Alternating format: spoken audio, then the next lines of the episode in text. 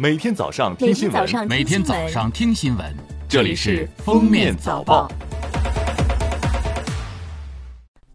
各位听友，早上好！今天是二零二零年三月二十三号，星期一，欢迎大家收听今天的《封面早报》。来看今日要闻。二十二号，银保监会副主席周亮在国新办举行新闻发布会上表示，新冠肺炎疫情发生以来，金融业全力保障金融的服务没有中断。据统计，除湖北以外，全国银行网点的复工率达到了百分之九十五，保险网点的复工率超过了百分之九十七。二十二号，中国民航局等五部门发布公告称，自三月二十三号零时开始，所有目的地为北京的国际始发客运航班均需从天津、石家庄、太原、呼和浩特、上海浦东、济南、青岛、南京、沈阳、大连、郑州。西安十二个指定的第一入境点入境，各航空公司航班指定的第一入境点可以在民航局航空公司官网上查询。在二零二零年世界水日中国水周之际，水利部一二三一四监督举报服务平台于三月二十二号正式上线运行，开辟了电话、网络、微信三位一体面向社会一号对外的水利强监督新渠道。下面是热点事件。据广东省卫健委通报，二十一号当天，广东新增确诊病例八例，其中金某为土耳其输入确诊病例林某的密切接触者，属境外输入关联病例，这也是我国首例境外输入关联本地病例。三月二十二号举行的上海市新冠肺炎疫情防控第五十七场新闻发布会宣布，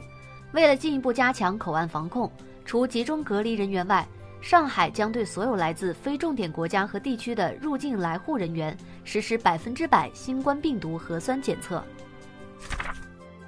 据国资小新的消息，截至三月二十一号十四点，中国生物新冠肺炎康复者血浆采集在全国十八个省五十个捐献点共采集血浆突破一千人份，三十五点二万毫升。一位康复者捐献血浆，平均可以用于两到三位患者的治疗。三月十八号，以中国工程院院士、中国中医科学院院长黄路奇为领队的首批国家援鄂抗疫中医医疗队，接到国家药品监督管理局通知，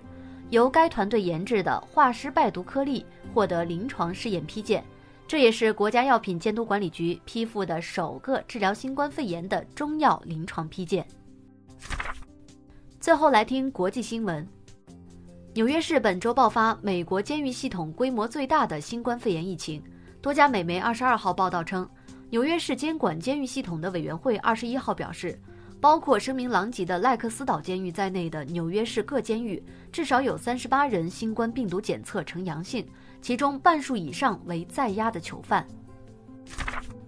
截至三月二十一号下午六时，意大利全国累计确诊病例已增至五万三千五百七十八例，四千八百二十五人死亡。而疫情最为严重的伦巴第大区贝尔加莫的市长表示，死亡人数与实际情况有很大差距，许多人在家里、医院因不明原因死亡，并未进行病毒测试。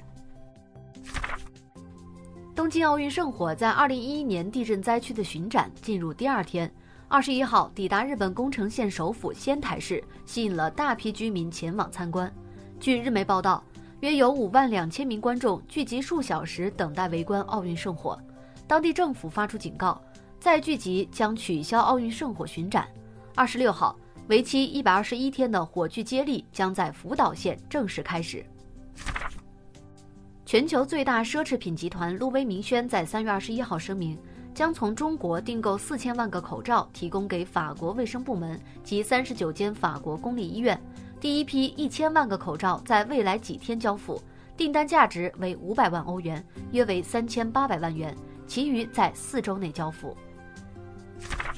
印度二十二号开始实施一天的全民宵禁，从早七点到晚九点的十四个小时里，民众要求居家隔离，只有医院、水电、煤气、机场。媒体等领域的人员才可以出门上班。新德里的地铁和公交全部停运，全国各邦的学校、购物中心、餐饮、宗教场所基本关闭。